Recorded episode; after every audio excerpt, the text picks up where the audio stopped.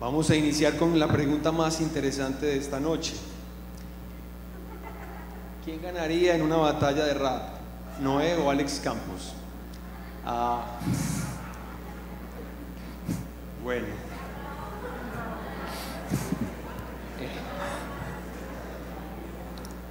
Muy bien.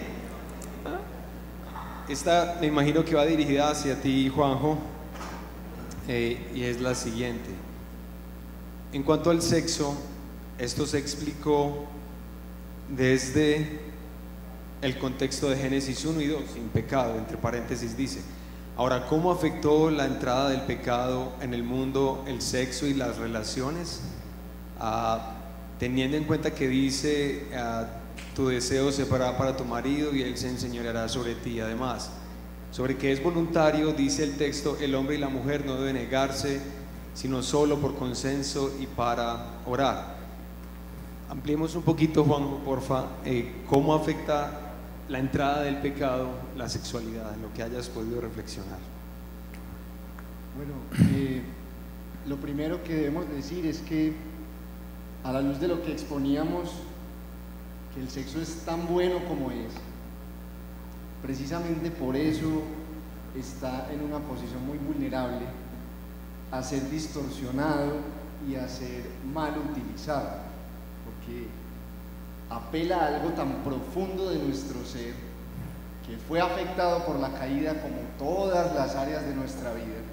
Precisamente por eso es que corre un gran peligro de ser distorsionado.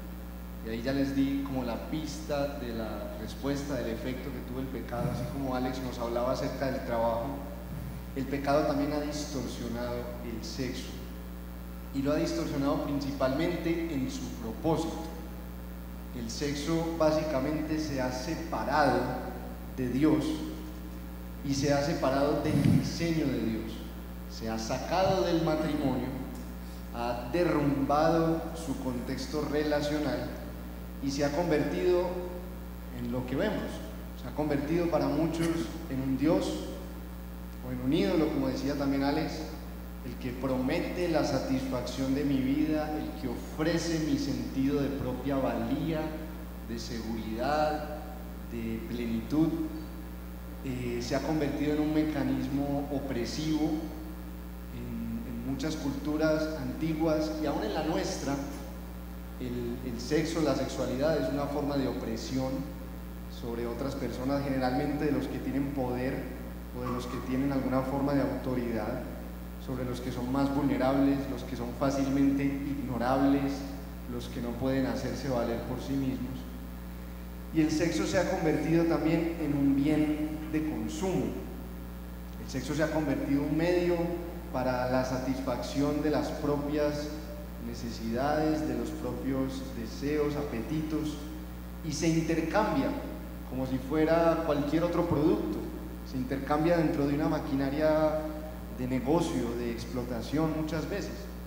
Entonces ha dejado de ser una expresión de autoentrega mutua y más bien se ha convertido en, en, un tipo de relación que se mantiene solamente mientras satisfaga los intereses de parte y parte. Entonces en vez de estar los dos involucrados en el interés del otro, cada uno está involucrado en su propio interés.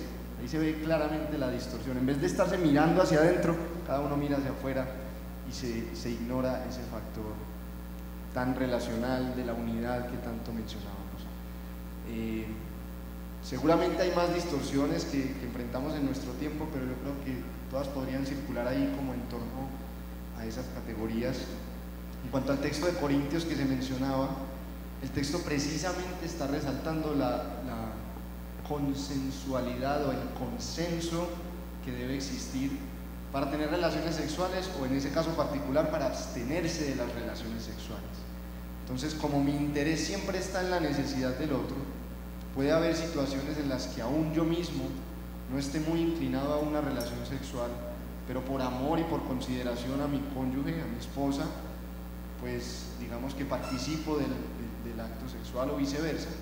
Pero el texto precisamente está resaltando eso, que, que siempre hay una, un consenso, que siempre estamos considerando al otro, que no se trata solamente de nosotros. Y quizá, Juanjo, para añadir algo a tu respuesta, o tal vez colocarla en un término así muy sencillo, es ¿qué es lo que hace el pecado, la entrada del pecado con la belleza de la sexualidad humana? ¿Qué lo reduce a egoísmo? Egoísmo. O sea, me salto el vínculo, la relación de, decíamos ahora, de entrega, ah, de compromiso. Entonces, la sexualidad del pecado y la manifestación del pecado en la sexualidad humana se salta esa relación ah, y se convierte en eso. Ah, eso es más o menos todas las expresiones contemporáneas y antiguas de la distorsión de la belleza de la sexualidad. Básicamente egoísmo. Gracias, Juanjo, muy bien. Ah, aquí hay, Alex, una pregunta que es para ti y es que, o sea, ¿qué nos podría, tratar de, de traducir la pregunta, ¿qué nos podría, qué elementos nos podrían ayudar para tratar de encontrar nuestra vocación. Sí. ¿Qué pregunta más difícil? Sí. Ahí está. Eh, yo no quería que me hicieran esa, pasemos. A ver muchachos, eh, definitivamente es muy difícil uno imaginarse que eh, si yo cumplo con A, con Z y con Y, yo fui llamado a esto. Eso es muy difícil eh, definirlo de esa manera. Pero lo que sí no es difícil es entender esa locura que se le mueve a uno por dentro de hacer algo. Por ejemplo, cuando yo me fui al ejército, yo creo que fue el momento más crítico de, de la guerra en Colombia. Y aunque para mi mamá eso era una locura, yo sentía que yo no me hallaba sino allá, ¿sí? Entonces, poder dar unas pautas de, cómo eh, uno puede encontrar su vocación es difícil, pero el Señor, si te está llamando a algo, Él te mueve y, te enciende como yo no sé qué se enciende la verdad, pero hay, algo que lo mueve a uno a hacer algo que uno dice como que qué locura hacer eso, pero así es, no hay, no hay una respuesta de una vez eh, desde, desde mi percepción. Y también para complementar algo, Alex, lo que acabas de decir, algo muchachos que todos nosotros sí necesitamos adquirir esa conciencia. Cuando tú te enfrentas a la posibilidad o a la belleza de poder trabajar, de poder definir una carrera, y tú no ves sino solamente el llamado, pero no ves al que te llama al trabajo, cuando no te das cuenta de su presencia en tu vida, uh, sí, tú puedes definir ser ingeniero, ser uh, médico, ser otra cosa, pero sí es necesario en una cosmovisión cristiana que haya un revestimiento de un llamado superior a todas las vocaciones que podemos ejercer. Yo necesito ser consciente cuando me enfrento a a todos los desafíos de ser pastor. Que ser pastor no es básicamente lo más importante de mi llamado, es quien me llama a ser así. Quien está visibilizando mis desafíos, mi vida, quien me consuela, quien me anima. Entonces creo que ah, al menos si no estás absolutamente claro en cuál es la profesión o la carrera que debes seguir, que si estés claro de quién es el que te llama a vivir para, para la gloria de Él. Ah, muy bien.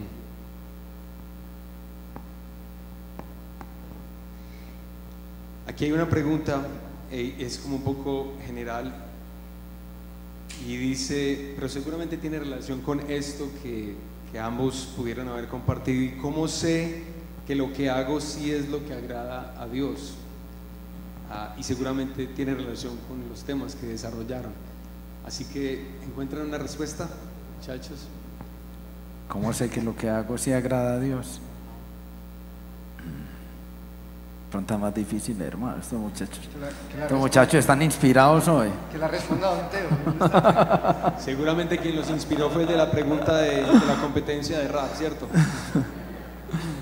Sí, pero yo, yo como sé que lo que estoy haciendo se agrada al Señor, o sea, si- sin entrar en el ámbito del legalismo, porque obviamente no, no queremos vivir nuestra vida eh, simplemente cumpliendo reglas, porque si no, porque as- así no es que nuestro Señor nos ha llamado a vivir nuestra vida en términos generales. Yo creo que uno de manera simple entiende si lo que hace o no está bien o no a la luz de lo que Él desea, de lo que Él nos ha enseñado y de lo que por supuesto se nos es comunicado todo el, todo el tiempo en nuestra comunidad. Yo no, yo no puedo estar evadiendo impuestos en una empresa eh, creyendo que es que el gobierno es muy malo, entonces por eso hagámoslo eh, y, e imaginarme que está bien porque el gobierno es corrupto cuando el Señor te invita a no hacerlo y a, y a evitar eh, ese tipo de comportamientos. Entonces, eh, yo creo que nuestro quehacer claramente desde el, desde el punto de vista de la vocación y yo igualmente creo que también desde el punto de vista del sexo, está bien hecho o no a la luz de lo que el Señor te invita, nos, nos, nos da en su palabra. Porque puede ser por ahí. No sé, Juanjo, ¿qué opinas? Sí, yo creo que Ronnie ya adelantó un poquito de la respuesta. Un, autor decía que, que Dios es tan grande que cualquiera que se lo propone lo puede glorificar haciendo cualquier cosa. Siempre y cuando, como decía Alex, pues eso no vaya explícitamente en contra de precisamente lo que Él nos ha revelado, de lo que representa su carácter, de lo que hablaría acerca de Él. Entonces yo creo que lo que hace la diferencia no es tanto lo que hacemos, sino delante de quién lo hacemos, para quién lo hacemos, con qué motivación lo hacemos y si, si por la gracia del Señor esas, esos elementos han podido estar un poquito en orden, yo creo que uno puede tener libertad para, para desarrollarse en lo que el Señor, al menos si no sabe todavía a lo que el Señor lo ha llamado, a lo que el Señor lo tiene haciendo hoy. El, llamado que Dios siempre nos hace es hacerle fieles, en lo poco o en lo mucho, en lo pequeño o en lo grande, en lo visible o en lo invisible, que, que estemos siéndole fieles a Él. Entonces yo creo que ese es como el parámetro, Él mismo es el parámetro, el carácter de Dios, cómo es Él, eso es lo que nos dicta eh, la forma y las maneras en que podemos hacer lo que hacemos, y eso está consignado en su palabra. Miren que hemos hablado de cosmovisión bíblica precisamente porque ahí es donde Dios ha revelado sus pensamientos. Por supuesto no todos, nosotros no podríamos comprenderlos ni abarcarlos todos, pero sí los suficientes, los necesarios para que nosotros podamos vivir esta vida, como dice la Biblia, en algún lugar justa y piadosamente. Entonces creo que entre más nos saturemos de la escritura, entre más, entre más informemos nuestra cosmovisión ahí, eh, pues más herramientas vamos a tener para poder definir ya en el día a día, en lo puntual, en, en las decisiones que se nos presentan. Bien, muchachos. Esta es la última pregunta y podemos ampliar un poquito más esta ah, y pensarla en las exposiciones que cada uno hizo, ¿cierto? Acerca de la sexualidad y acerca de- del llamado vocacional y es qué soluciones prácticas nos pueden ayudar a ser pensadores críticos en esta cultura que nos absorbe. En esos dos temas, tratemos de pensarlo ahí. ¿Cuáles soluciones prácticas nos pueden ayudar a ser pensadores críticos en esta cultura que nos absorbe? Arranque el que quiera. Yo, de- desde el punto de vista de- del llamado vocacional, muchachos, a ver, yo creo que el texto de, de Pablo que leímos de Colosenses es lo suficientemente práctico para nosotros poder enfrentar eh, las situaciones que vivimos en el trabajo. Y hay N cantidad de situaciones a las que se van a ver enfrentados. ¿Cómo pueden de manera práctica abordar esas situaciones? Yo creo que como Pablo lo, plantea, es la mejor manera práctica de hacerlo. Y siendo honestos muchachos, yo dejé de llorar en la empresa, eh, no porque mi jefe se hubiera vuelto bueno, o porque mi jefe hoy que está en Estados Unidos sea el más maravilloso de todos, no. Es porque yo logré entender la cosmovisión del trabajo a la luz de ese texto bíblico. Alex, haz bien tu trabajo, hazlo para el Señor y Él te recompensará. Si uno se lleva esas tres cositas para ponerlas en el día a día, se va a ahorrar muchas lágrimas, muchachos. Al menos en mi caso lloraba en mi motico, en el casco metido y chille de camino a la casa, pero, pero se van a ahorrar muchas frustraciones porque el trabajo nos frustra cuando nos, nos entregamos a Él y lo volvemos nuestro ídolo. Y en cuanto a la sexualidad, eh, recordarles el, el, consejo, el desafío que nos dejó a todos Don Teo hace un rato, y esa no, a que no traguemos entero, porque muchas de las ideas que nos presenta nuestra cultura acerca de la sexualidad, que lo hace por todos los medios y bombardeándonos de todas las esquinas y de todas las maneras posibles, se nos presentan sin ningún argumento. O sea, las ideas que nuestra cultura tiene de la sexualidad se nos ponen de frente, casi que se nos embuten, si me permiten el término, me lo perdonan, pero no se nos da una razón, no se nos da un argumento, se nos presentan como si fueran axiomas, como si fueran incuestionables, como si fueran la verdad única y absoluta. Y yo creo que nosotros tenemos que cultivar el hábito de, la reflexión, de, de preguntarnos, esto sí es verdad, ¿qué me está queriendo decir esta idea? ¿A dónde me podría llevar si la abrazo, si la incorporo a mi vida? ¿Qué dice eso acerca de Dios? ¿Qué dice el Señor acerca de eso?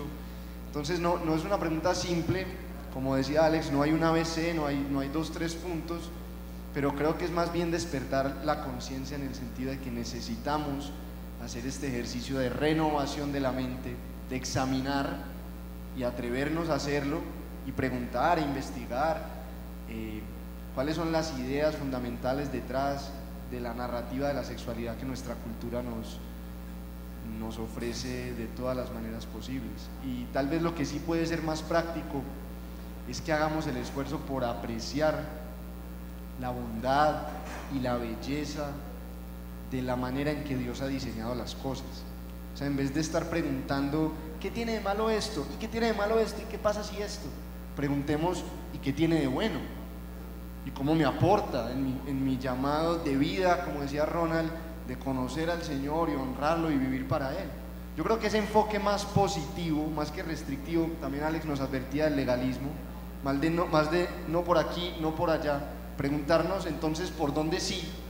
Yo creo que eso, eso nos abriría mucho las posibilidades de pensamiento para uno empezar a, a construir mejor sus ideas y como es el deseo de todos nosotros y la razón por la que estamos aquí, no solo cambiar la forma de pensar, sino finalmente la forma de vivir también. El, el orden que Dios ha, ha revelado y ha creado no solamente es un orden que funciona y que es una alternativa, es el único que nos lleva a la vida plena. Todo lo demás de alguna forma nos, nos daña a nosotros mismos. Y Alex nos ponía el ejemplo de las distorsiones del trabajo. Todo lo que no sea la manera y el diseño que Dios ha establecido necesariamente nos dañará y nos, nos privará de nuestra vida y la encogerá y la, y la distorsionará. Entonces yo creo que uno debe tener más bien ese enfoque de cómo, cómo expreso y vivo mi vida más plenamente delante de Dios. Y eso nos va, nos va a dar seguramente muchas, muchas alternativas y posibilidades. Yo quisiera hacer énfasis en algo que dijo Teo ahorita más temprano y es no seamos ingenuos. Muchachos, las ideas dominantes de nuestra cultura responden en muchos casos a intenciones sobre tu vida. O sea, ¿cómo así? Ah, Ustedes se han puesto a pensar por qué para venderle un bombombón a un niño o a cualquier persona o a un adulto al que sea, ah, incorporan contenido sexual. ¿Por qué para vender una cerveza tienen que mostrarnos la belleza de una mujer en vestido de baño? ¿Por qué las asociaciones que se nos venden y nos bombardean por todas partes, por qué eso es así? ¿Por qué? Y tenemos que ejercitarnos en, esa dinámica de ser críticos, de sospechar un poco de las ideas que dominan la cultura.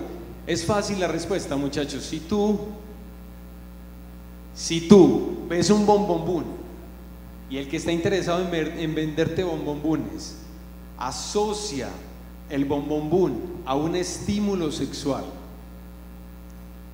el bombón no tiene que ver nada con eso, pero si el bombombún se logra asociar en tu mente con el deseo y el estímulo sexual, por alguna razón se venden más bombombunes. Entonces, la cultura y muchos que la fuerzan y la dominan tienen intenciones sobre nuestras vidas. Es bueno mantener explotado a los esclavos, a los esclavos de cualquier cosa. Y si la sexualidad es una fuente tremenda de esclavitud de los hombres para venderles lo que queremos venderles, hay que tenerlos ahí, bien explotaditos. Entonces no seas ingenuo y no seas ingenua. Bueno, en, relación con, las demás cosas. Efra, tú puedes por favor venir y, y desbloquear esto porque hay una última pregunta, Juanjo. Hay algunos de ustedes que hicieron preguntas para Teo, pero fue necesario que Teo se retirara. A veces eso le ocurre, así que debemos comprender eso. Gracias, mi hermano. Hay una pregunta que hacen por acá y es, es la siguiente. ¿Qué esperanza para un joven que ha metido las patas hasta el cuello en sus decisiones sexuales, ¿qué esperanza hay? ¿Sí? Te la dejo acá. Yo hice esa pregunta, no. Yo. No. Y tampoco Efra porque él no es joven. Ah. La esperanza es, es la misma que tenemos todos los que hemos metido las patas en esa y en otras áreas de nuestra vida. Y es el Evangelio del Señor Jesucristo que ha venido a esta tierra a hacer todas las cosas nuevas, a restaurar todas las distorsiones, a rescatar a todos los esclavos, a perdonar a todos los pecadores, a darle descanso a todos los trabajados y cargados. Entonces, si tú eres ese joven que metiste las patas en eso o en otra cosa, la esperanza tiene nombre propio y se llama Jesucristo. Y por la gracia de Dios nos ha sido dado para nuestra restauración de adentro hacia afuera nuestro perdón, para nuestra sanidad, para nuestra vida, para retornarnos la humanidad que, el pecado nos roba y nos drena. Entonces, esa es la esperanza inquebrantable que tenemos los creyentes y que podemos ofrecerle a este mundo en tanta necesidad de alguito de esperanza.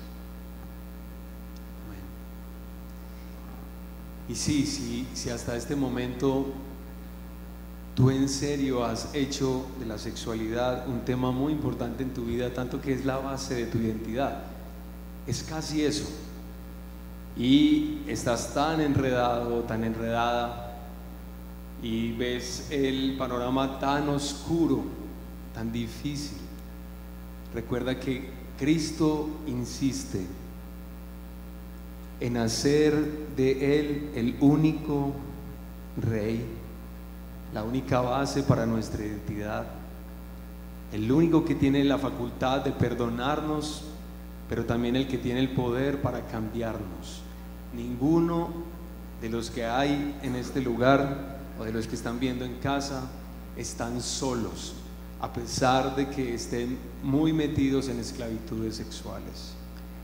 Jesucristo viene a hacer nuevas las cosas y Él está vivo y está presente. Entonces, que el Señor nos bendiga.